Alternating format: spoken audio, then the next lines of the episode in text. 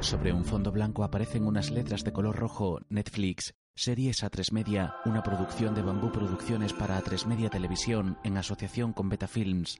Anteriormente, Estuve revisando las cuentas de la conservera.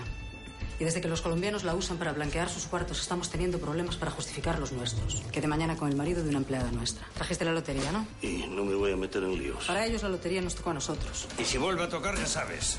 No, no le voy a robar la lotería a tu tío. Solo hay que entrar en el despacho de mi tío y coger la lotería. ¿Qué pasó? ¿Y la lotería? Alguien la llevó. ¿Y Leticia? No lo sé. No llegó aún. Para con el bustelo, como siempre. Que el juez Garzón está trabajando duro. Ahora hay testigos. ¿Y cuándo van a hablar? metían a portavales en un coche y los sacaban de la cárcel. He dicho que camines. Padín, ¿qué haces tú aquí? Nos trajeron para hablar con el juez. Soy el juez Baltasar Garzón y eres el fiscal Zaragoza. Si me voy a jugar la vida, me gustaría saber qué voy a sacar de todo esto. ¿Una rebaja de condena? ¿Podemos contar con ustedes? Tenemos que saberlo todo sobre la organización. Cuando digo todo es... Van a sacar del coma al sicario colombiano. Acaba de morir, sargento. Avisa al director del hospital. Salió al fin del coma y ha comenzado a colaborar con las autoridades. Su testimonio va a ser clave. Va a hablar. Si cae uno, caemos todos. ¿Yo haré qué hago? ¡Guardia Civil! ¡Suelta la pistola! Tengo que decidir a qué orden de extradición le doy prioridad. ¿A la de Colombia o a la de Estados Unidos? No me mande con los gringos. ¿Cuánta gente quito del medio? Braulio Montes. Sí, señor. Si Tomiñanco sabía que lo iba a hacer. No, estoy idea del pelado. Si Tomiñanco tiene a sueldo a uno de los tres guardias que vinieron de afuera. ¿A quién? No sé cómo se llama. Investigue estos tres nombres. Esto no puede salir de aquí. Sí, Laurano, que vas a volver a casa. Van a archivar los cargos por lo del tabaco. La ley cambió cuando entramos en la comunidad económica. Los hechos han prescrito. Los supuestos contrabandistas quedan libres de cargos y no pisarán la cárcel por el Sí, sí, lo estoy viendo. Nunca sabes cuándo puedes entrar otra vez dentro. Estás loco. Si libramos de esta, libramos de todo. Ya. ¡Caten esa uviña! ¡Dejarlos pasar! Sargento, Dígame. Carlos Romero compró dos casas en los últimos cinco años. Nos podemos ir. Averigua algo. Lo que le dije por la radio. Buscamos a un hombre, Carlos Romero Bueno. El sicario del Der Campos me dijo que Sito compró a uno de mis hombres. Si no nos ponemos en marcha ya, todo lo que hemos conseguido se irá a la mierda. Ah, y no le cuente nada a nadie. A nadie. Señor Villaco, hay alguien que pregunta por usted. Sargento le ha descubierto todo. Necesito dinero. Hay un juez en Madrid que os está investigando. Tiene pruebas y testigos. ¿Quién es el juez? Baltasar Garzón. ¿Lo podrían hacer esta noche? ¿Por qué no? Los guardias vienen a por todos. ¿Cómo dices? Me acaban de avisar. Vámonos. Sé que han pasado muchas cosas entre nosotros, pero podemos volver a empezar. Estoy embarazada. ¿Qué haces aquí? Va a haber una redada. Estás a tiempo de huir. Gracias. Se producía la redada. ¿Detenciones? 51, contando Ubiña y los charlines. Erguete se manifestaba en la puerta del pazo de Ubiña cuando lo detenían junto a Esther. Carmen miraba a esta con la cara amoratada. Visito. Estamos intentando localizarlo. Sito y Camila entraban en un banco suizo. ¿Cómo vamos a llevarnos todo esto? Ahora una persona con pijama ensangrentado está en una camilla. Paciente con herida de arma en tórax y abdomen. Le hemos puesto ringer y expansores. No responde. Lo estamos perdiendo. No, joder, no. ¿Quién es este hombre? Darío Castro, sargento de la Guardia Civil. No puede estar aquí. Mírelo, lo conoce. Lo tiene que salvar como sea, ¿me yo. ¡Como sea! Mantilla detiene al sargento. ¿Por qué carajo lo dejaron volver? Castro camina preocupado. Sobre un fondo con textura de saco se lee en letras negras una serie original de Netflix, inspirada en hechos reales. En grandes letras aparece el título Fariña. En otro momento, Sito está en el bar de un hotel leyendo El País. Con una fotografía suya, una noticia se abre con el titular Sito Miñanco entre los huidos de la operación contra el narcotráfico gallego. Miñanco lleva el pelo engominado hacia atrás y perilla, Guarda eso. No quisiera tener que escapar antes de tomarme el café. ¿Estás seguro de que va a venir? Me dijo que tomaría el primer vuelo desde La Coruña. Sito saca un cigarro nervioso. Al momento Ballesteros llega junto a dos hombres, La bella Camila. Dichosos los ojos. Ay, gracias por venir. le da un beso y se sienta con ellos. Sabe que haría cualquier cosa por usted. Y más sabiendo cómo se pusieron las cosas, ¿no? Ya veo. ¿No trajiste el chicho? Aunque no lo crea, me alegra saber que salió bien parado de la hijueputa nécora esa. En otro momento llegan a una nave donde un hombre de Sito guarda lingotes de oro en cajas dentro de una furgoneta. Toda mi vida está en este furgón. ¿Y ustedes quieren que yo les ayude a llevar todo eso a Panamá? Obviamente no será gratis. Ballesteros sonríe. Si quieres podemos hacer una última descarga de farina. ¿Se va a retirar? Usted le dio la oportunidad de comenzar con el negocio. Será una manera de cerrar el ciclo. ¿Y cómo van a ser? No sé si sabe que los guardias tienen tomada la costa. Y toda su gente ya cayó. El chino se va a encargar de todo. Ni siquiera está fichado. Queremos llevar el dinero a Galicia escondido entre las cajas de chocolate. Luego los míos lo cargan en tu buque. Y vosotros lo lleváis a Panamá. El chino, el hombre de Sito, coloca chocolatinas sobre los lingotes en la furgoneta. Ballesteros camina pensando la propuesta. Yo mismo voy a dirigir la descarga desde Madrid. Cuando la droga llega a tierra, la llevamos a una nave y es vuestra. ¿Qué me dices? ¿Podemos contar con usted? El colombiano camina hacia Sito y le estrecha la mano cerrando el pacto. Después, Sito mira a la furgoneta donde el chino está cambiando la matrícula suiza por una de Pontevedra. Más tarde, Ballesteros se ha ido y Sito comprueba sus nuevos pasaportes falsos con el chino. Están de puta madre, ¿eh? ¿Tienes claro lo que hay que hacer? ¿Miraste las ruedas? Es de aire hace un rato. Camila y yo te acompañamos hasta la frontera. Cuando crucemos te abrimos pase hasta Benavente. Y de ahí sigo ya hasta Vila García. Toma. Cuando llegues, llama. Es un teléfono portátil. Tienes otro en el furgón, por si quieres ponerte en contacto conmigo. ¿Sabes cómo funciona? El hombre asiente. Bye. Camila mira los pasaportes. Tiene Hernández y Pablo Portela. ¿En serio? ¿No había otro nombre? Siempre dijeron que era el Pablo Escobar gallego, ¿no? Pablo tiene un gobierno entero buscándolo. Tendrá suerte si no lo mata. En pantalla se lee capítulo 10, 1990. Sito arranca el coche y salen de la nave seguidos de la furgoneta. Mientras tanto, un guardia mete en una celda o viña. ¿Dónde carajo llevaron a mi mujer? Meten a los detenidos en celdas distintas. Los quiero aislados, en celdas separadas, en distintos módulos. No quiero que sepa quién está detenido y quién no. Esther entra afectada en una celda y llevan a Charlene hasta otra. Os da vergüenza. Dejarme en paz. Mientras estén aislados, solo tendrán derecho a un abogado de oficio y no podrán preparar una declaración conjunta. ¡No me toques! ¡Me cago en la puta! ¡Me cago en la hostia! Necesitamos ganar tiempo, tomarles la delantera. Que no puedan preparar una estrategia común y que se traicionen los unos a los otros. ¿Entendido? Encierran a Bustelo y su hijo. Se nos ha escapado Sito. No podemos fallar esta vez. Gracias. Garzón estrecha la mano del director de la prisión y este se marcha. Castro se acerca al juez. Acabo de hablar con el director de la prisión. Va a reforzar las medidas de seguridad. Para que no sepan ni en qué día viven.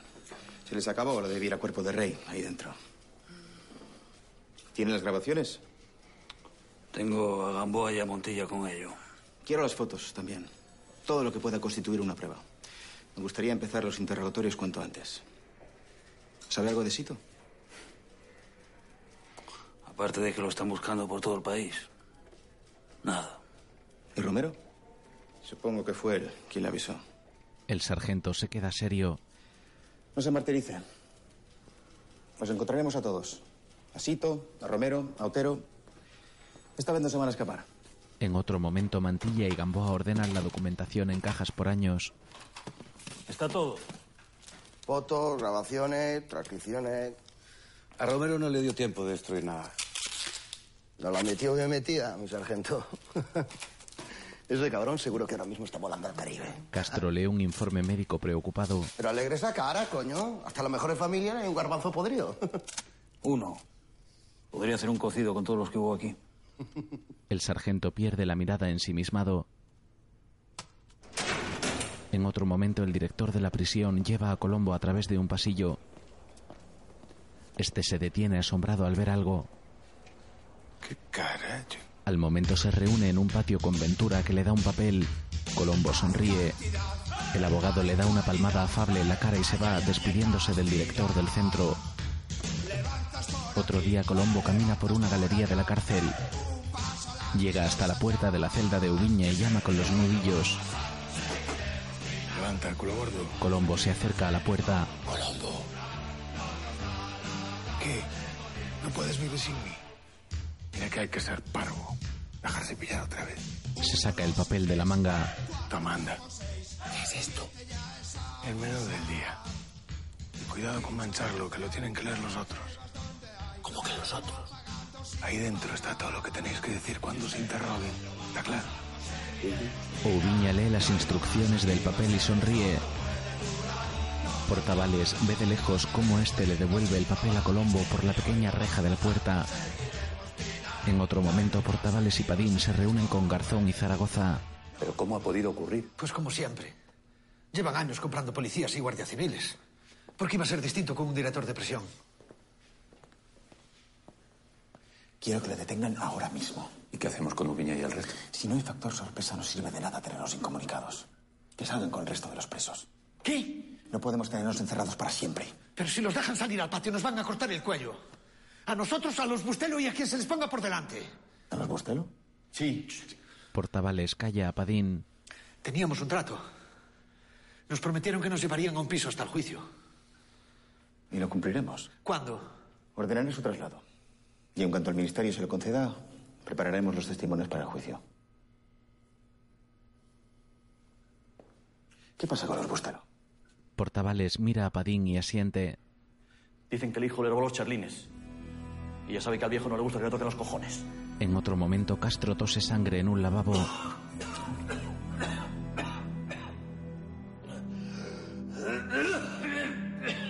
Un guardia entra en el baño. Está bien, sargento. Sí. El sargento abre el grifo para que se vaya la sangre y se limpia la boca con un pañuelo. Se mira en el espejo y más tarde camina preocupado por la comisaría. De pronto se sorprende al ver a Terito junto a un hombre con maletín que habla con un agente. Hola, muy buenas. Soy el abogado de don Vicente Otero. Vengo aquí con mi cliente. Y queremos hablar con el sargento Darío Castro. Al poco, Primera cosa y antes de nada, quiero que conste la buena voluntad de mi cliente al presentarse de manera voluntaria. Es todo un detalle. Quiere una medalla y la coloca junto a la de su partido. El sargento. Mira, hombre, deje la retranca para la cantina del cuartel, sí, y acabemos con esto cuanto antes, si le parece. Tiene prisa. A mis años comprenderá que no me gusta perder el tiempo con parvadas. Yo no llamaría parvada a una orden de detención por tráfico de drogas, señor Botero. Está bien. No diré una parvada. ¿Qué tal una estupidez? ¿Por qué huyó ayer de noche, cuando lo íbamos a detener? Sargento, tengo 72 años y una artritis de caballo. No podría huir ni de mi propia muerte. Y de hacerlo, ¿por qué iba a volver? No sé, ustedes no dejan de sorprenderme. ¿Quién lo avisó de que lo íbamos a detener? Fusito. Hace años que no veo a ese rapaz. Entonces no sabrá dónde está. Ni que lo buscamos también por tráfico de drogas. Yo pensé que todo ese despliegue de medios era por el marisqueo furtivo. Me sorprendió ver tanto coche junto. Había el dispositivo. Yo iba para el aeropuerto, ¿sabe? Tenía una revisión en Madrid. Achaques de viejo, ya sabe. Ya. Mire, puede que en algún momento bordeara la ley y trajera a Galicia alguna caixa de tabaco de batea, pero de ahí a traficar con drogas.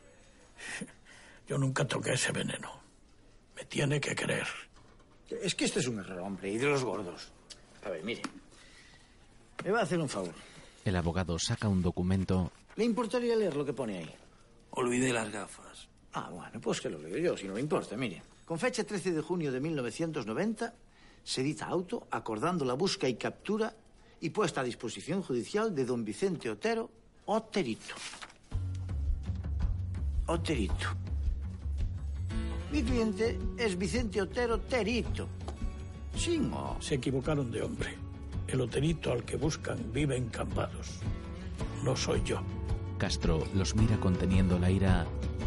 Al poco habla con Garzón apartado de ellos. No lo podemos soltar. ¿Y qué quiere que haga, sargento? Con el auto equivocado no podemos hacer nada contra él. Al único que podríamos detener es a ese tal Oterito del que hablan. ¿Ha comprobado sus datos? ¿Ha visto si existe realmente ese Oterito que dice el abogado? En serio, un testigo se equivoca, un nombre y no podemos hacer nada. No podemos juzgar a nadie sin pruebas. ¿Qué coño diría la prensa? A la prensa, eso es lo que le importa a la prensa, joder. Mire, Darío, esto es un contrapié.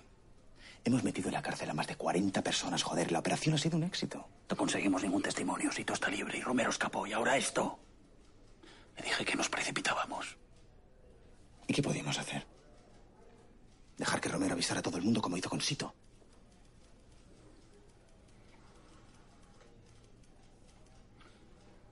¿Por qué no hacemos una rueda de reconocimiento? Vamos. Más tarde, Garzón coloca a Portavales frente a la rueda de reconocimiento. ¿Quién es? Portavales mira atento y señala a un hombre que está al lado de Terito. Es ese, el del medio. Su abogado ríe. Castro sale de la sala cabizbajo. Va hasta la puerta del edificio donde tiene un ataque de tos. Garzón va tras él. Darío.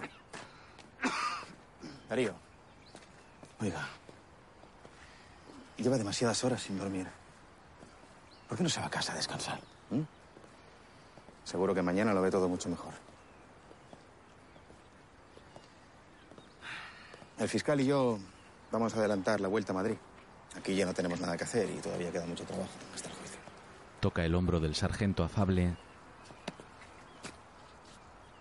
Puede que no hayamos encontrado a todos. Pero le aseguro que nada va a ser igual en Galicia. Se lo juro. Castro sonríe amargo y mira hacia la ría. Nunca entendestes nada. Entre tanto, Sito y Camila están llegando a la frontera española. Un guardia levanta la barrera para el coche anterior a ellos. Después la vuelve a bajar. Sito se encuentra inquieto. Para los pasaportes. Buenas. Españoles. Él, yo soy panameña. Recién llegamos de luna de miel por Europa. Enhorabuena.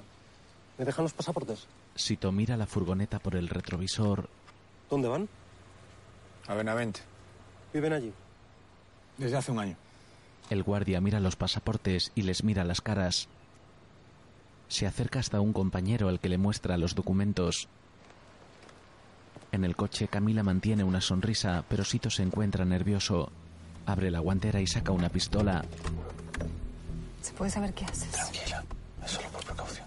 Se la esconde entre las piernas. Mira por el retrovisor y ve a otro guardia hablando con el chino. El guardia de los pasaportes vuelve al coche de Sito y se coloca junto a la ventanilla mirando los documentos. Miñanco y Camila lo miran intentando ocultar su nerviosismo. Disculpe, ¿hay algún problema? Ninguno. Y disfruten. Ya quisiera yo estar casado con una mujer así. Sito suelta la pistola. Ve por el retrovisor que el chino se ha bajado del coche. El guardia de la barrera la abre justo cuando el chino está abriendo el maletero de la furgoneta. Miñanco avanza despacio sin quitar ojo al vehículo en el que va toda su fortuna.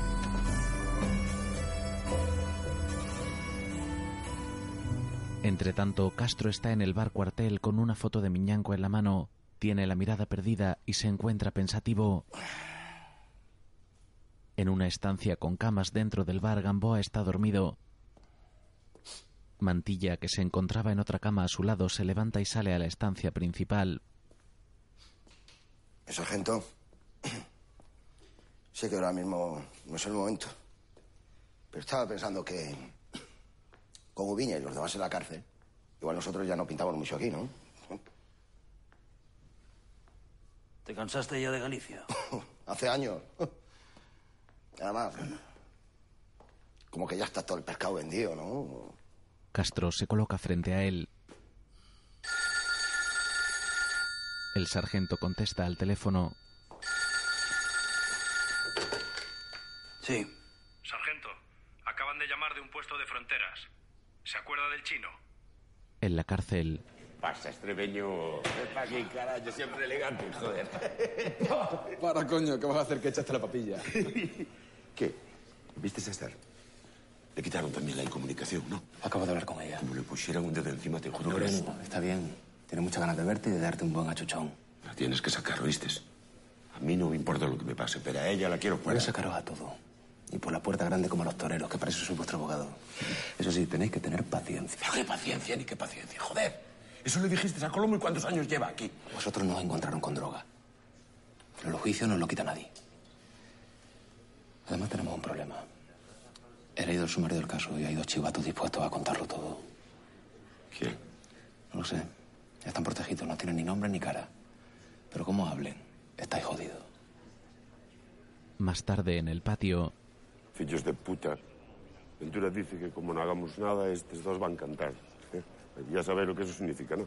Vamos a estar aquí hasta que nos salgan canas en el culo. Eso es. Portavales y Padil los miran. No si le ponemos solución, ya sabéis a lo que me refiero. Moncho, joder. Ese retrasado ya no la ha jugado dos veces, ¿eh? ¿Quién carajo va a creer esos dos? Portavales es un mierda, no es nadie. ¿Y Padín qué? Padín no me sacaron las drogas. Ningún jurado lo va a creer. Si lo creen, Pues hacemos lo de siempre, los compramos. No es tan fácil. No son jueces gallegos, los van a juzgar los putos magistrados de la Audiencia Nacional. ¿Entiendes? Paquito mira a Portavales y Padín. esas ratas hay que matarlas. Manolo se acerca a un preso con bigote y pelo largo que está cerca de ellos. Te interesa mucho lo que hablamos. Anda, argentino, salga de aquí. Vamos a tener la fiesta en paz, sí. Si quieren, le puedo echar una mano. ¿A qué? Tú no viste nada. ¿Entiendes? Venga por ahí. El argentino se marcha. En ese momento, Paquito se encamina hacia Portavales y Padín. Y estos dos salen corriendo atemorizados. Entre tanto, los guardias civiles llegan al cuartel con el chino. Uno de ellos saca el teléfono de la furgoneta mientras dos llevan al hombre al interior del edificio. En la puerta se encuentra Castro. Tenía este teléfono en la furgoneta. El sargento coge el aparato y poco después entra con él en la celda en la que se encuentra el chino.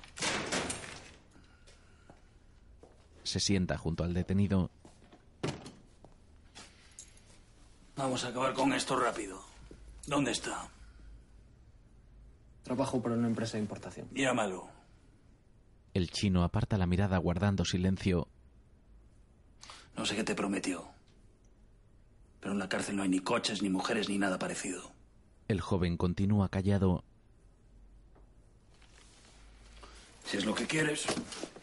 Te dije que íbamos a acabar rápido. Coge el teléfono y sale cerrando la reja. El chino se lleva una mano a la frente preocupado. Sito me pidió que trajera el camión a Vila García. ¿Dónde está? No lo sé. No me jodas, chino. Es verdad, la última vez que lo vi fue en el control, iba con la mujer. ¿Con Camila? Me siguieron en un coche desde Suiza. Pasaron sin problemas. ¿Volví a Galicia? No sé a dónde iba. Sí sé que va a hacer una última descarga de fariña. ¿Dónde? En Playa Canela. Lo va a dirigir todo, pero no sé desde dónde. Sargento, le juro que no sé a dónde fue. Castro abre de nuevo la reja y le hace un gesto con la cabeza para que salga. Llámalo. Y entérate dónde está. Al poco, Sito coge el teléfono en el coche. Chino, Sí, todo. ¿Qué pasa? ¿cómo que qué pasa? Te llevo llamando desde que nos pararon los putos picoletos. ¿Dónde andas? ¿Estás bien? Sí, sí. Me miraron hasta el ojo del culo, pero no encontraron nada, por eso tardé en llamar. Paré en un restaurante a comer un bocadillo. Restaurante, muy tranquilo está. No entré aún. Te llamo desde el teléfono portátil. ¿Va todo bien? Es de puta madre. En cuanto acabe de comer, salgo para Villa García. ¿Tú dónde andas? ¿Miraste las ruedas? Las ruedas están un poco bajas, hay que darles aire. Castro lo mira con sospecha. Bien. Ve con tiempo y con cuidado, ¿oíste? Claro. Cuídate, tú también. Cuelgan y Darío agarra al chino. Siento que pasa. Sito niega preocupado. Hay que avisar a Ballesteros de que no va a haber descarga. Los guardias tienen a Chino. ¿Cómo lo sabes? Mientras. ¿qué pasa? Este cabrón me dijo que las ruedas tenían la presión baja. En una puta clave, las ruedas están bien, joder. Lo empuja. ¿Dónde carajo está? Espero que le... Castro le pega y los separan. ¡Hijo de puta! No merece la pena, señor. Entre tanto, Sito detiene el coche en un margen de la carretera.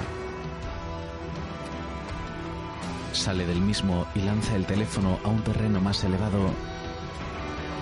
Después vuelve al vehículo y arranca. En prisión, Javi Bustelo está junto a su padre apoyado en una barandilla donde hay ropa tendida. Mierda, mierda, mierda. Javier, meu fillo, tranquilo. No voy a dejar que nadie te ponga las manos encima. Además, tú no eres un chivato. Peor. Soy un ladrón de robar los charlines, joder. El joven se muestra preocupado y el padre intenta mantener la calma. ¿Sabe lo que me va a pasar? Si no me los cruzo en el baño, será en el patio. Pero al final... Tengo que marchar de aquí cuanto antes. El argentino, que está a cierta distancia de ellos, los mira. Por la noche, Sito detiene el coche en un chalet. En pantalla se lee Pozuelo de Alarcón, Madrid. Salen del vehículo y poco después, en el interior, Camila está deshaciendo la maleta. ¿Llamaste ya, Ballesteros? Aún no. ¿Y a qué esperas? Sito se está quitando la perilla postiza frente a un espejo y Camila se acerca a él. Toda mi vida he estado en ese furgón. Creo que merezco un respiro. Mi vida también iba en esa furgoneta.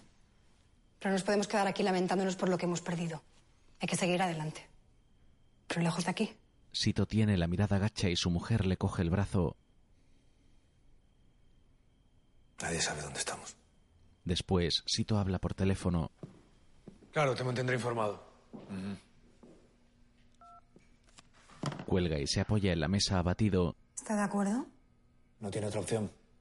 Esperaremos a que las cosas se calmen. Reorganiza a la gente. Qué gente. Están todos en prisión. No va a ser rápido, pero algo se me ocurrirá. No te preocupes, ábrelo. Da un sobre a Camila. ¿Qué significa esto, Sito? Es un vuelo a Panamá. Sé lo que es, no soy imbécil. Pero no. Solo hay un billete. Hasta que hagamos la entrega es mejor que te vayas tú sola. Ella baja la mirada afectada. ¿Desde cuándo lo tenías previsto? Camila, por favor. No voy a dejarte solo. Es por precaución. No nos podemos arriesgar a que nos cojan a los dos. No. No quiero que mi hija nazca en una cárcel. Ella se inclina hacia adelante y lo mira fijamente a los ojos. Júrame que en cuanto llegue la droga cogerás el primer avión. Lo juro. Sito fuerza una sonrisa aunque refleja tristeza en sus ojos. Camila se levanta con el billete en la mano. ¿A dónde vas? A llamar a un taxi. No quiero perder el vuelo. Camila se aparta afectada y Sito la sigue. Al poco están en la cama teniendo sexo. Él está sentado y ella horcajada sobre él. Se besan y se acarician sudorosos mientras hacen el amor.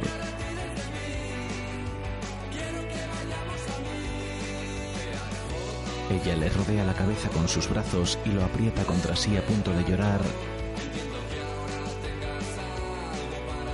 Entre tanto, Castro está en el cuartel pensativo con un paquete de tabaco en la mesa cuando se le acerca Mantilla. ¿Y Eh, sargento? He estado hablando con la gente de Telefónica. Hace todo lo posible para ubicar el teléfono de Sito, pero no va a ser fácil.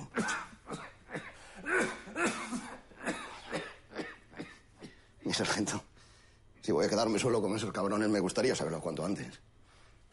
Darío se pone un cigarrillo en los labios y lo enciende. Es grave. Castro guarda silencio y Mantilla lo mira fumar mientras niega con la cabeza. Pensaba que lo había dejado. El sargento da una larga calada pensativo.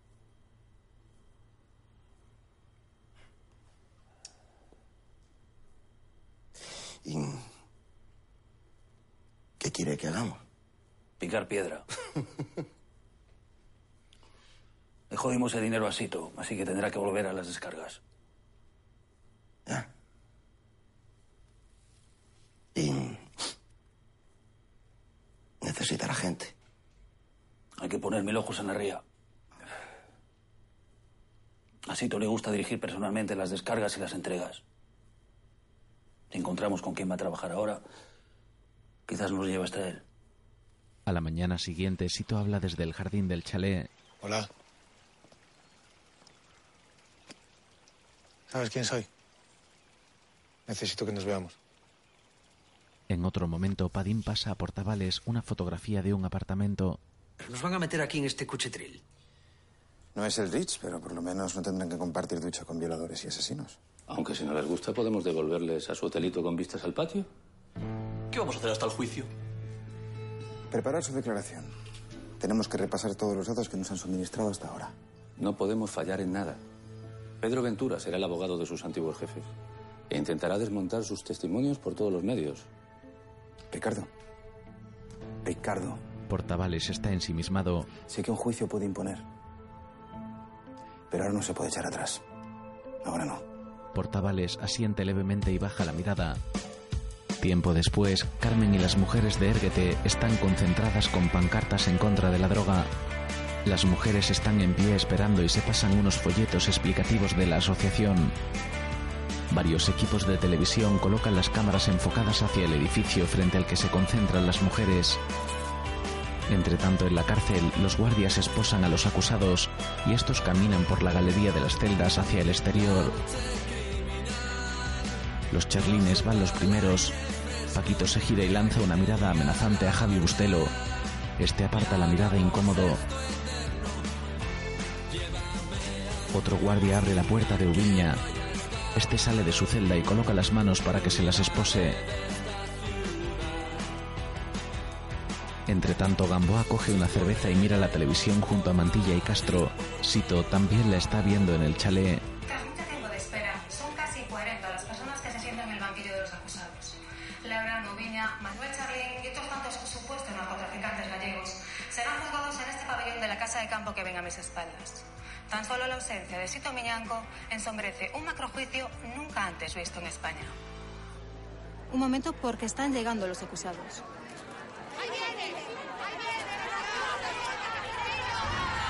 Un autobús de la Guardia Civil llega. El autocar se detiene y los acusados bajan mientras Carmen Fina y el resto de las mujeres les gritan.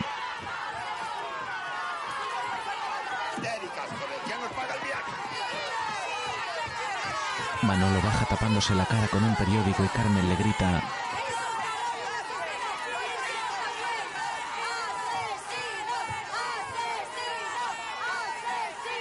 En el edificio, Han traído toda la artillería. No sé dónde van a meter a tanto abogado. Estarás nervioso. ven pasar a un amplio grupo de letrados. Vamos a hacer historia, Javier. Los acusados caminan por otra galería exterior del edificio. Llevan ropa informal. Oviña es uno de los que va en cabeza con gran seriedad. Manolo, que va unos pasos por detrás, tiene el gesto torcido. Ventura. Pilar y Amalia están en la puerta. He intentado que lo dejara pasar, pero... ¿Se puede saber de qué carayos se disfrazó Ubiña? Parece que viene de ordeñar las vacas. ¿En Uruguay? ¿De qué año es la ropa que lleva? ¿De la guerra? Se suponía que tenían que parecer hombres de negocios. Y lo que parecen es una banda de pailanes. ¿De eso se trata? Que parezcan unos paletos. Los acusados pasan a la sala del juicio. Esta está repleta de gente.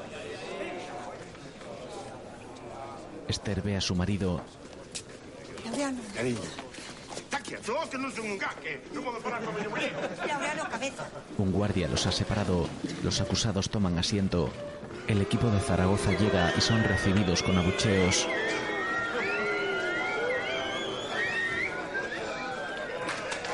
Al momento llegan Ventura y los abogados y los acusados les aplauden.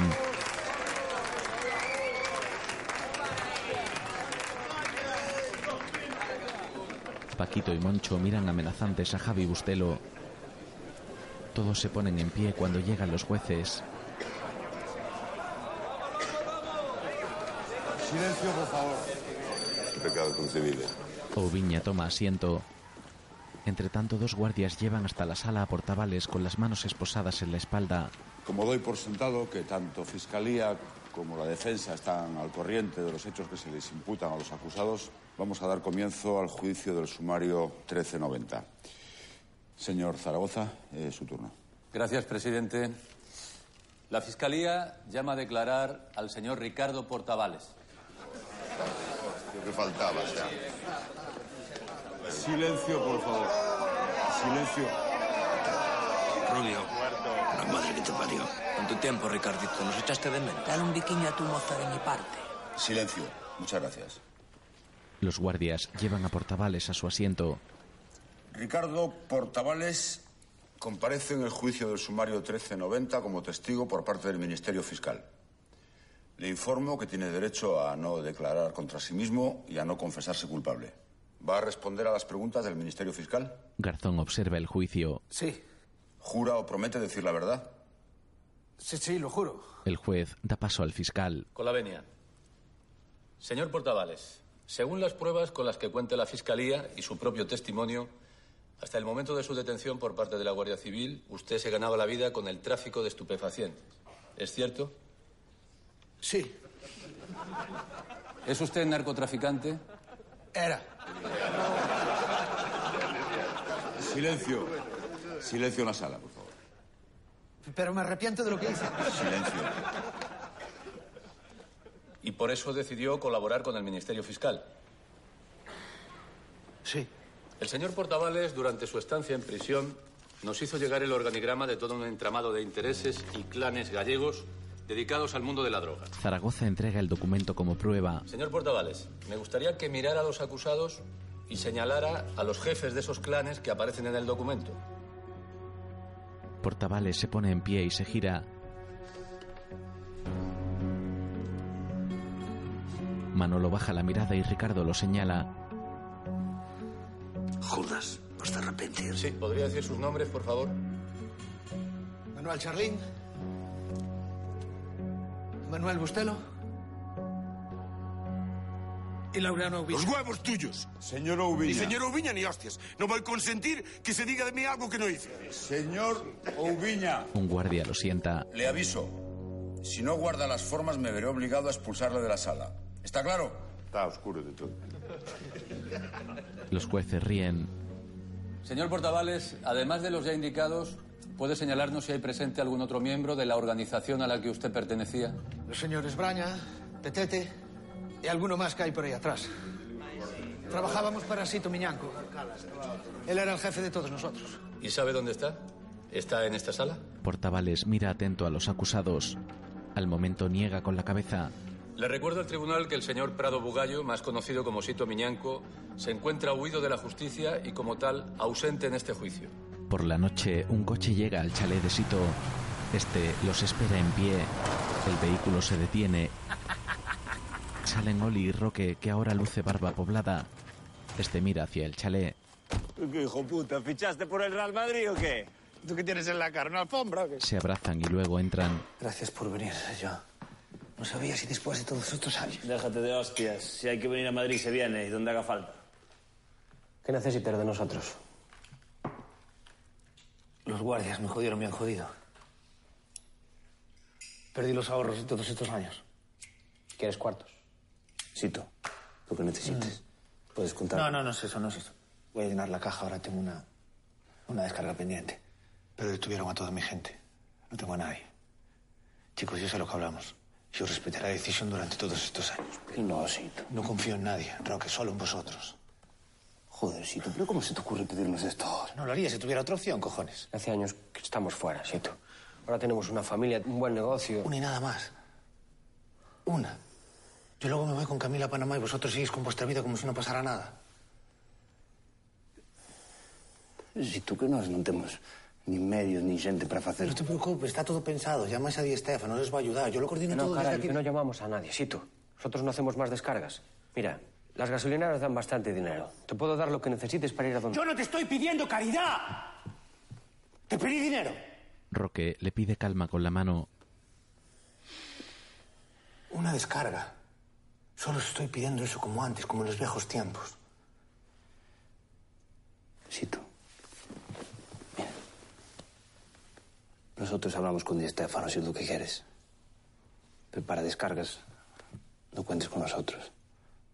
Sito, decepcionado, busca la mirada de Oli. Roque, no me jodas. Que no me, jo- no me jodas tú. Que las cosas cambiaron. Yo senté la cabeza. Tengo mujer, hijos. Hice lo que quiero, estoy muy tranquilo, aunque no te lo creas. Ya arriesgamos bastante viniendo aquí. ¿eh? No vamos a arriesgar más. ¿Me entiendes, no? Roque le toca el hombro a un Sito abatido y desilusionado. Al día siguiente salen del chalet. Decirle a Di Stefano que ponga a punto las planeadoras, compre motores nuevos.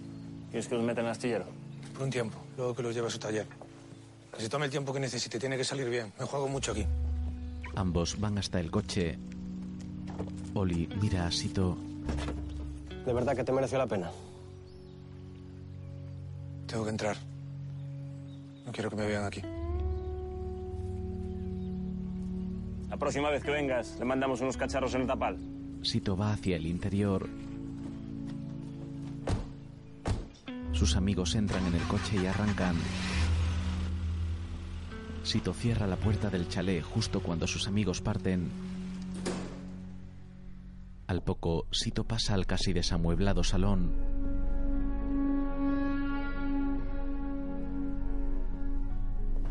Baja unos escalones hasta una parte más baja del salón y toma asiento en un sillón abatido. Mientras, en el juicio, Pase a testificar, señor Ubiña. Ocupe su lugar. Oviña toma asiento en su lugar. Hombre, ya tenía ganas de verle a usted otra vez, que hacía mucho que no lo veía. Eche para acá, pregunte lo que quiera. Un momento, un momento. Eh, señor Ubiña, guarde un mínimo de respeto, por favor. Señor Ubiña, se le acusa de blanqueo de capitales y delito contra la salud pública por tráfico de hachís. También han de matar al Papa de Roma, ¿no? No tiene ninguna relación entonces con una descarga de 22.000 kilos de hachís en Sada. Señor, yo no tengo nada que ver con droga ninguna. Y usted es el primero que lo sabe. Déjese de historias. En el año Le 1987... estoy diciendo que yo no tengo nada que ver con droga ninguna y que usted es el primero que lo sabe. Y se lo digo clarito, ¿no? ¿Usted está casado con Esther Lago? Sí, señor. No es su primera esposa, es la segunda. Es la segunda. Hay dudas en tres. Los jueces ríen y Ventura los mira satisfecho. Después declara Esther. Pues mire, señoría, yo me hago cargo de la casa como cualquier mujer. Y si entra dinero, mucho o poco, pues del dinero también, claro. ¿Y no sabía de dónde provenía ese dinero? ¿Y de dónde iba a venir? De los negocios del Laureano, de los transportes, los camiones, cosas que él lleva. ¿Tiene usted conocimiento de datos que afecten a la contabilidad de esas sociedades? Señor, pero ¿cómo voy a tener? Si usted es el primero que sabe que yo prácticamente no sé escribir ni leer. Pero, señora Ubiña, su nombre aparece en todas las sociedades. Y aparecerá. Y firmé y desfirmé lo que me pusieron delante. Y si me ponen la muerte, la firmo también. Pero no entiende, señor, que yo para leer un folio de esos he hecho media hora. Por eso no los leí. Pero usted me vio. Usted me ve capaz de, de- de transportar droga. de esa. Pues no es lo que dice el señor Portavales, al cual le recuerdo que amenazó e incluso agredió en prisión. Lo único que vi en, en un momento dado que pude sacar la toalla fue unas botas blancas de cordones negros. Y esas botas de cordones negros solo había una persona que las tenía dentro de prisión. Y esa persona que estaba allí era Ubiña. ¿Es verdad eso? Sí, señor. Le di dos vapos y más una patada en el trasero. ¿Nada más? Porque tengo un parte médico que demuestra que el señor Portavales tuvo que ser atendido por los servicios médicos de la prisión porque no quería usted que le denunciara, como había hecho el señor Padín con Manuel Charlín. Cuando me detuvieron, llevaba una droga que ellos me dieron para llevar. Sabían que estaba harto y que los pensaba denunciar. Así que me dieron la fariña y llamaron a la Guardia Civil para quitarme del medio. Cuando habla de ellos, ¿a quién se refiere exactamente? A los jefes del clan de los Charlines. A Manuel Charlín y a sus hijos. Paquito y Moncho. Manolo declara en otro momento. Pero qué clan ni qué clan. Pero si yo no soy clan ni de mi propia familia. Mire, si yo tengo que tomar un vino, le pido 100 pesetas a mi mujer, es lo que hay. Pero... ¿Y entonces de dónde salen todas sus propiedades? ¿Qué propiedades? La conservera, sus terrenos. Terrenos. Usted sabe que en Galicia a 20 metros cuadrados les llamamos terrenos. No se lo dijo el señor Padín, no, no se lo explicó el drogadicto ese. Vamos a ver, señor Charlín. Hay grabaciones donde se le oye a usted organizar el transporte de un cargamento de hachís y otra donde un narcotraficante colombiano habla de los negocios con su familia. Él mira a Ventura que niega. Eso no es posible. ¿Le suena el nombre de Hassan Abdelhadi? ¿Quién, el moro? Sí. Es un conocido narcotraficante marroquí. Pero no diga caralladas. Hassan es cliente mío de la conservera de toda la vida. Por la venia, señoría. La Fiscalía pide la prueba catalogada como escucha número 12486. Protesto. ¿No quiere escuchar a su cliente hablar de sardinas con el señor Abdelhadi? Con la venia, señoría, si me permite el uso de la palabra. Esas grabaciones se realizaron sin la adecuada supervisión y exijo su anulación. Su anulación no me haga reír, señor Ventura. Esas grabaciones no mantienen la mínima garantía de control. Esas grabaciones demuestran que sus clientes son los mayores narcotraficantes de la historia de este país. ¿En serio? ¿De verdad cree que mis clientes son esos monstruos que intenta hacernos creer? Mírelo, apenas saben leer. Mis clientes son pescadores, son campesinos, gente honrada, hecha a sí misma. Creí que eran empresarios. ¿De verdad piensa, señoría, que esos hombres y esa mujer son capaces de controlar un negocio que mueve al año miles de millones de pesetas. ¿Va a creer a dos narcotraficantes confesos que lo único que pretenden acusando a mis clientes es reducir su condena? ¿A qué se refiere el letrado? Al acuerdo al que los señores Padín y Portavales han llegado con la Fiscalía para reducir su pena. Señor Ventura, ese acuerdo es público y notorio y se atiene a ley. Señor letrado, ¿dónde quiere ir a parar? Señoría, me gustaría que llamase a declarar de nuevo al señor Portavales. Zaragoza mira preocupado a Garzón. Al poco Portavales vuelve. Señor Portavales, usted ha declarado que cuando se dedicaba al tráfico de cocaína lo hacía bajo las órdenes de Sito Miñanco. Sí, sí. Entiendo que no ha trabajado para nadie más. Él mira al fiscal preocupado y este asiente. Responda, por favor. Le repito la pregunta. ¿Ha trabajado para alguien más aparte de Sito Miñanco? No. Y sin embargo, acusa a los señores Oviña y Charlín de ser uno de los mayores narcotraficantes de este país. Sí. Todo el mundo en la ría sabe a qué se dedican. ¿Ah, sí? Yo vivo allí y no había oído nada en todos estos años. Ricardo, Ricardo, voy a hacer una pregunta muy sencilla y quiero que me conteste con un sí o con un no. ¿Mm? ¿Ha visto alguna vez a los señores Oviña o Charlín manejar la droga con la que supuestamente traficaban? Mira a los acusados y recuerde que está bajo juramento. ¿Ha visto en alguna ocasión a alguno de ellos manejar alguna sustancia ilegal? Portavales se pone nervioso. Señor Portavales, responda a la pregunta del letrado. ¿Ha visto alguna vez a los acusados manejando sustancias ilegales? No. Que nunca los vi. Ah, y sin embargo, asegura que son narcotraficantes. No entienden nada. Esa gente se está acabando con una generación de rapaces. Señor Portavales, aténgase a las preguntas. Los tiene que encerrar, son unos asesinos. Señor Portavales, se lo si repito. no hacen nada, van a acabar conmigo. Fuera. Señoría, Fuera. No voy a permitir el desacato en mi sala. Los guardias se lo llevan. Los acusados lo insultan. ¡Silencio! Zaragoza se muestra decepcionado. ¡Silencio! Señoría, me gustaría hacer una petición. Como hemos visto, el señor Portavales, aparte de modales, carece de toda credibilidad. Si ni siquiera ha visto traficar a esos a los que acusa, ¿por qué habíamos de creerle a él o al señor Padín, el otro testigo en el que se sustenta todo este circo que ha montado la Fiscalía? ¿Quién nos dice que no son más que dos aprovechados a los que han cogido con las manos en la masa y que solo buscan reducir su condena acusando a gente honrada e inocente? Por eso, actuando en conciencia con el artículo 741 de la Ley de Enjuiciamiento Criminal, exijo que ninguno de sus testimonios se valore como prueba efectiva y verdadera.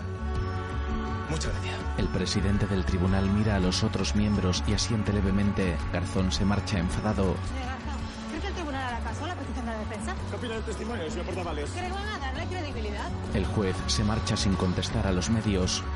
Más tarde, Oviña brinda con los charlines en la cárcel. Venga, por la rata de portavales. Y porque dentro de dos días estamos en casa, carajo. No me jodas, con agua no se briga. Venga, ya hombre, está. venga. Pero no me sea supersticioso. Haz no una falla. buena amiga y me vas a ver a Alvariño. ¿Qué? Va. Beben de sus vasos. Bustelo baja por la escalera. ¿Y a dónde llevan a ese a estas horas? Un guardia va tras él. Manolo lo mira muy serio. ¿Qué, Bustelo? ¿Pasó algo? Me vino a ver la mujer. Manolo sospecha. Enteraros. No se vaya a unir a las otras ratas. Claro, que Manolo, usted las de los nuestros, coño. eh. Si no habló antes, no nos va a joder ahora que vamos a ganar. No. En una sala de la cárcel, Lo sabía, pero tú. tras su mujer, Bustelo ve a Garzón y Zaragoza. ¿Pasó algo? ¿Qué hacen estos aquí? Manuel, Señor Bustelo, su mujer nos ha contado sus andanzas. Tus negocios, las descargas, los tratos con los colombianos. Nada que no supiéramos, pero distinto, viniendo de dónde vienen. Ya sabe cómo son las mujeres. Sabe Dios lo que les contó. no quiero vivir sola el resto de mis días. Seguro que les contó cualquier mentira. Mire, yo ya no sé qué hago aquí dentro. Soy inocente. Y además estoy a punto de demostrarlo. seamos honestos, señor Bustelo. Puede que usted salga más o menos bien parado de este juicio, pero si lo hace, ellos también. Y ambos sabemos que no van a perdonar que su hijo les haya robado. Tarde o temprano querrán venganza. Si colabora con nosotros, usted y su familia tendrán nuestra protección, igual que los otros testigos. Bustelo baja la mirada pensativo. Yo no soy un chivato como Padín y Portavales. No, pero es usted listo. Si no, no habría conseguido todo lo que tiene. Además sabe perfectamente que es lo mejor para su familia. En el patio, ¿Piensas que van a hablar? No, fueron a ver al santo patrón, no te jode. Hostia puta, Como hablen esos hijos de puta de los busteros. Nos van a joder, ya verás. Hay que contárselo a Pilar cuanto antes. Déjate de caralladas, Manolo. No vamos a empezar una guerra ahora, justo que vamos a salir, ¿no? ¿Qué vamos a hacer? Pilar lo convencerá de que es mejor seguir con nosotros. Más le vale. Porque por las malas perdemos todos, ¿entiendes? más tarde, los Bustelo llegan a su casa. Javier, dame la maleta. Van a tener dos guardias vigilando la casa día y noche. Bustelo mira a Castro con desconfianza y entran en la casa. El sargento entra en su coche. Dentro de la casa, Leticia recibe a su novio, Javi, lo besa. Todos están serios. doña Rosalía me dijo lo que va a hacer. Es muy valiente.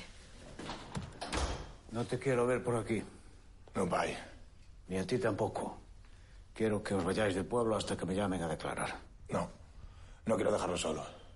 Ni yo que te pase nada, Javier. Venga, ir a hacer las maletas.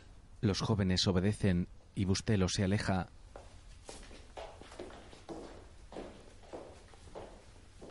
Su mujer se gira hacia la puerta y se asusta al ver a Pilar tras el cristal. ¡Manuel! ¡Llama a los guardias! Rosalía, Rosalía, tenemos que hablar. Rosalía va junto a su marido. Pilar se mueve hasta una ventana y la abre por fuera para hablar con ellos. Rosalía, por favor. Don Manuel, escúcheme usted. Podemos llegar a un acuerdo. Si tiene la boca cerrada. Estoy aquí con el permiso de Meupay. ¿Qué quiere? Dígamelo. Lo tendrá. Respeto. ¿Me lo puedes dar? Don Manuel. Tu familia siempre nos trató con desprecio, tantas veces que ya perdí la cuenta. Tu padre denunció a mi hijo Javier por abusos. Casi lo matan por culpa suya. O pasado, pasado está. Bustelo da unos pasos hacia ella. No. Siempre nos tratasteis como a unos tontos. Así que vete, si no quieres que llame a los guardias. Pilar lo mira seria, asiente y se marcha. Por la noche, en una patrulla, dos guardias civiles vigilan la casa de Bustelo. El que va en el asiento de conductor pasa una bebida a Benítez. Gracias. Dos hombres se acercan sigilosamente al coche. Disparan dando muerte a los guardias. Bustelo se despierta. ¿Qué fue eso? El hombre sale de la cama alerta. Se pone las zapatillas y mira por la ventana. ¿Qué pasa, Manuel? Asustado corre a coger una pistola de un cajón. No te muevas. Bustelo sale de la habitación y mira por el hueco de la escalera. Un disparo colisiona contra la barandilla. ¡Manuel, qué pasa! Ve a los hombres y vuelve a su habitación cerrando. Cierra el pestillo, da unos pasos atrás y empieza a disparar contra la puerta. Se le acaba la munición y los hombres encapuchados abren la puerta y le disparan en el abdomen. Después disparan a Rosalía. Más tarde en el hospital, Paciente con herida de arma en tórax y abdomen. No responde. Lo estamos perdiendo. joder, no. ¿Quién es este hombre? Darío Castro, sargento de la Guardia Civil. No puede estar aquí. Mírelo, lo conoce. Lo tiene que salvar como sea, mira yo. Como sea. Mantilla agarra a Castro deteniéndolo. Más tarde el sargento espera en un pasillo del hospital. He avisado a la familia de los guardias. Era solo unos críos, coño. Se quedan pensativos y un médico con el pijama lleno de sangre se acerca a ellos. Castro lo mira atento y el médico niega. El sargento aparta la mirada abatido. Después habla con Garzón, que está frente a una foto de Bustelo. ¿Cuándo ha sido? Hace unas horas no pudieron hacer nada por él. ¿Y su mujer? En coma. Con suerte quedará en silla de ruedas. El juez cuelga enfadado y se lleva una mano a la boca. Zaragoza se acerca a él. ¿Qué pasa? Garzón niega enfadado. En el hospital, Javi y Leticia se acercan llorando a la camilla en la que Bustelo yace muerto. Los jóvenes se abrazan rotos. En la cárcel, Colombo sube la voz de la televisión. Manuel Bustelo, jefe del clan familiar del mismo nombre, era tiroteado ayer junto a su mujer en el domicilio familiar de Cambados. Sí, Trasladado de urgencia al Hospital Provincial de A ver, ¿quién me Pontevedra, invita a cigarro? Oh. los servicios médicos constataron su muerte al poco tiempo de ingresar. Todo parece indicar que se trata de un ajuste de cuentas, ya que, como han informado fuentes judiciales, el supuesto narcotraficante iba a colaborar con la justicia y estaba a la espera de declarar en el juicio contra los detenidos en la famosa Operación ¿Qué carajo? Pensarás, Colombo y Ubiña miran muy serios a Manolo. Laureano, coño. Laureano, ni que Laureano. Usted era uno de los maestros, joder. Tú ves la que armaste con todo esto. Yo no hice nada. Y no soy el único a quien le viene bien esto. No me jodas, Manolo, no me jodas. Laureano. Con Sito fuera. Cuando salgamos, ¿quién va a meter el hachís o la fariña? Ubiña comienza a reír y se marcha.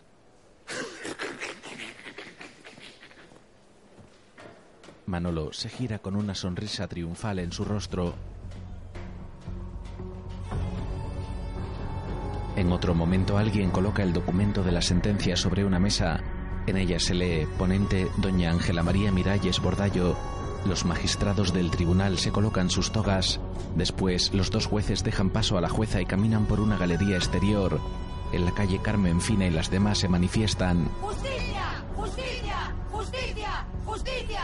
¡Justicia! Al poco en la sala, Sentencia del sumario 1390. Vista la causa por los ilustrísimos magistrados Francisco Carvajal Mérida, Fernando Navas Peña y Ángela Miralles Bordallo de la Sala Penal de la Audiencia Nacional y habiendo sido parte el Ministerio Fiscal representado por don Javier Zaragoza y los acusados representados por don Pedro Ventura, resuelve que, por conformidad de las partes y teniendo en cuenta su colaboración con la justicia, debemos condenar y condenamos a don Ricardo Portavales como autor de un delito de tráfico de drogas a un año y dos meses de prisión y una multa de 700.000 pesetas. A don Manuel Fernández Padín, teniendo en cuenta su colaboración con la justicia, como autor de un delito de tráfico de drogas a ocho meses de prisión y una multa de 600.000 pesetas. A don Laureano Ubiña Piñeiro y a Esther Lago García, como autores de un delito de receptación y un delito fiscal penado en el artículo 349, a 12 años de prisión. Caray. ¡No! ¡No, no, no! ¡No me puedo meter en la cárcel! ¿Y mis hijos? ¿Mis hijos qué? ¿Mis hijos qué? Esther, Una- Esther, voy a sacaros. Por el contrario, considerando no probados los hechos imputados a los siguientes acusados, debemos declarar la libre absolución de don Miguel Abad Núñez, alias Petete, don Julio Braña, don Francisco Charlín Pomares, don Ramón Charlín Pomares, don Manuel Charlín Gama. Zaragoza mira a Garzón que baja la cabeza rendido. En el bar cuartel, Castro comienza a arrojar cosas con desesperación. Lanza una mesa, una estantería, los taburetes del bar. Después de tirar numerosas piezas del mobiliario, el sargento se arrodilla en el suelo y llora con desesperación. Un ataque de tos le corta el llanto Mientras Carmen se encuentra seria frente al edificio donde se ha celebrado el juicio, Ubiña y Manolo encabezan el grupo de los absueltos que los guardias llevan hasta el autobús. Un periodista se les acerca. Señor Ubiña, ¿tiene algo que declarar? Nada que decir, nada que decir. ¿Qué opinión te merece? Ir tomar por el culo. Ir tomar por el culo. ¡No se oye! Carmen y Fina se encuentran muy serias ante la actitud chulesca de los traficantes. Paquito y Moncho lanzan besos a las mujeres. Paquito saca la lengua de manera obscena. Otros lanzan besos o les hacen peinetas. Carmen se encuentra petrificada. Otras mujeres tiran la valla tras la que estaban y se acercan al autobús. Los guardias las contienen mientras varias cámaras graban. Pilar, que va junto a su madre y Ventura, se dirige a Carmen enfadada. ¡Iros a hacer la comida! ¡Hacer la comida que os es mucha ahora! Carmen contiene su ira y Fina llora con su rostro en una mano.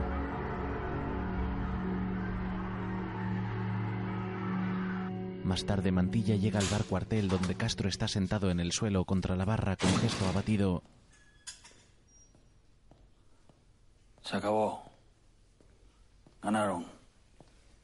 Que no. El Pues, sargento, mírame. Que no, coño, que tenía razón.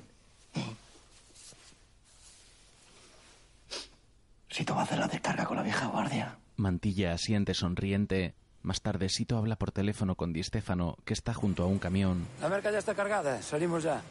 Ven con cuidado. Pues te ocurre saltarte ni un semáforo. Chito. Que esto es como andar en bicicleta, carajo. Por mucho tiempo que pase no se olvida. ¿Tienes clara la dirección?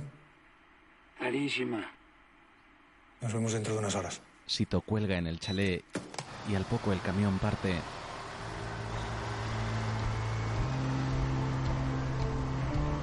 Castro se encuentra en las inmediaciones dentro de su coche. Después sigue al camión por la carretera. El sargento habla por el aparato de radio. Parece que va a Madrid. No quiero que nadie lo pare, aunque se lleve un autobús por delante. Entendido. Entendido, sargento. El camión avanza por la carretera y más tarde ya se encuentra cerca de Madrid. Castro, con aspecto cansado, no le quita ojo. Por la noche, el camión llega a un polígono industrial.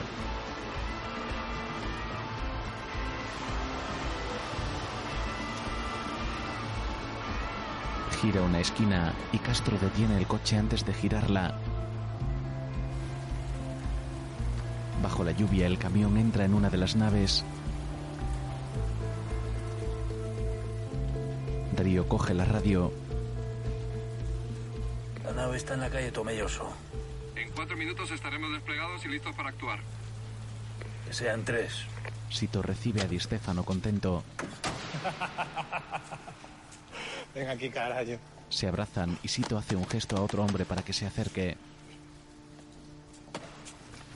En el exterior los guardias civiles se acercan a la nave con pasamontañas y armas.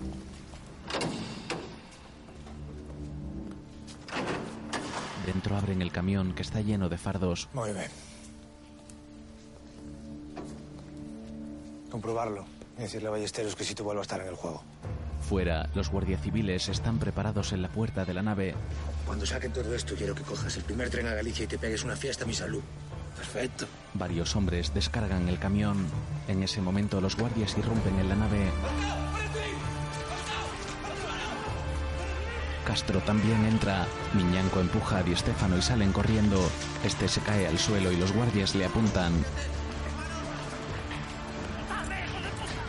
El sargento sigue a Sito que escapa por una puerta, baja unas escaleras y al momento el sargento hace lo mismo.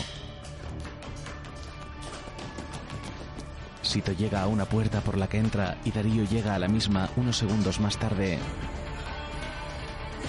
Entra a un pasillo a oscuras. Enciende la luz y se ven unos tubos y cables de las instalaciones. Gira una esquina y ve de nuevo a Sito. Corre tras él, apartando unos plásticos que hay en mitad del camino. El sargento sufre un ataque de tos, aunque no detiene su carrera tras el narcotraficante. Agotado aminora el paso, aunque no se detiene.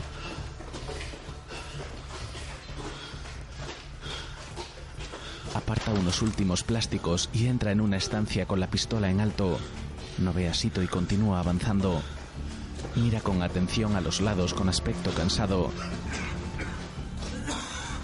Se apoya en una reja cuando sufre un nuevo ataque de tos. Después pasa a un destartalado almacén y apunta con la pistola hacia todos lados aunque no encuentra rastro de Sito.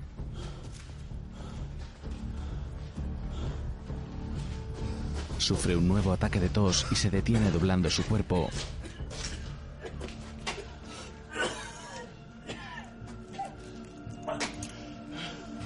Al momento se yergue al escuchar algo. Avanza sigilosamente con la pistola en alto.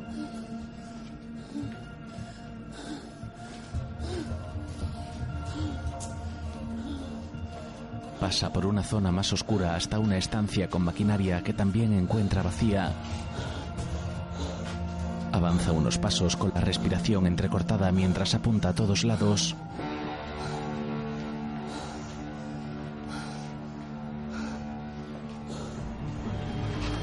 De pronto Sito aparece y le pone una pistola en la cabeza. Se acabó, Sito. Dame la pistola. Se miran frente a frente y Sito no aparta el arma. Dime cuánto quieres. Yo solo necesito tres minutos. Ya te dije una vez que no me interesa tu dinero. Porque iba a ser distinto ahora. Porque no te estoy ofreciendo cuartos. Esta ría es muy pequeña. Aquí todo se sabe. Llevas tiempo fuera como para saber algo. Te ofrezco mi ayuda. Déjame ir. Tendrás los mejores médicos. Puedes ir a América donde te salga del carajo. Gracias por preocuparte por mí. Pero no, sargento. Déjame ir.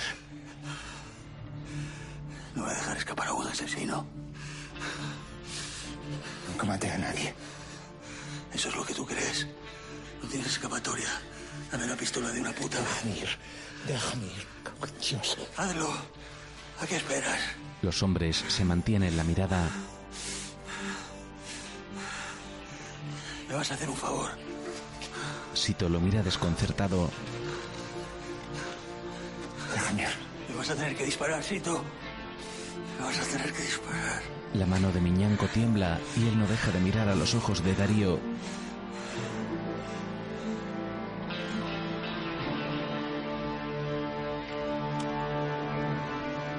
Al momento Sito baja el arma abatido.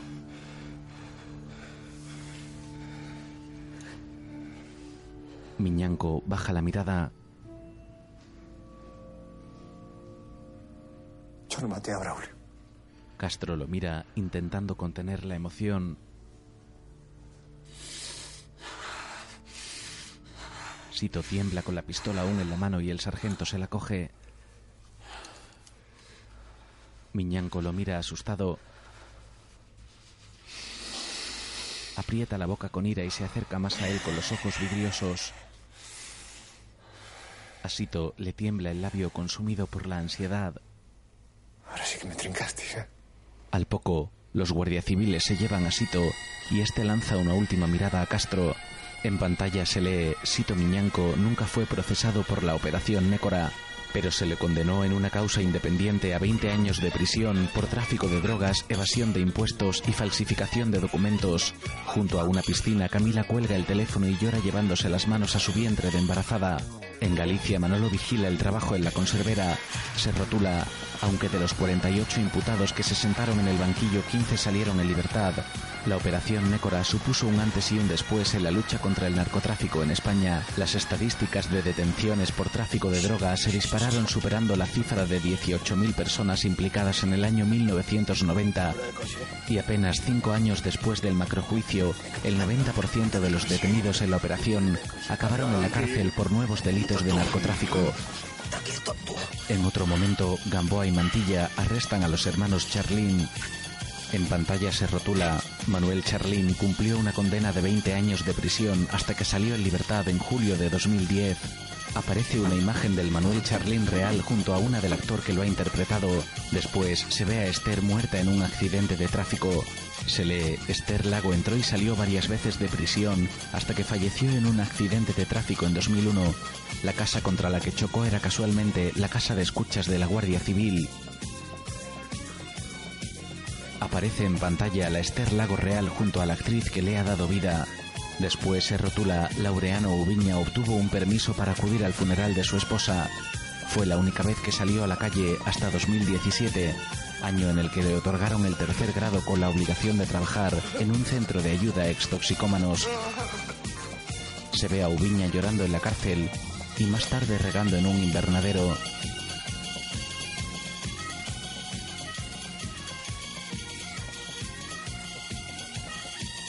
Después aparece su imagen real junto a la del actor que lo ha interpretado.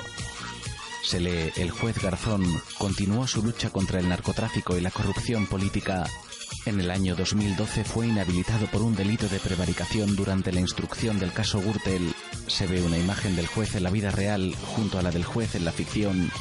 En pantalla aparece Sito Miñanco obtuvo el tercer grado penitenciario en 2017 para iniciar su reinserción en la sociedad lejos de Galicia. Cuando sale de la cárcel, mucho menos esbelto, una adolescente corre a abrazarlo y tras ella va Camila. Aparece una imagen de Sito saludando en el campo de fútbol. Junto a la misma fotografía original, sobre fondo negro y letras blancas aparece el reparto.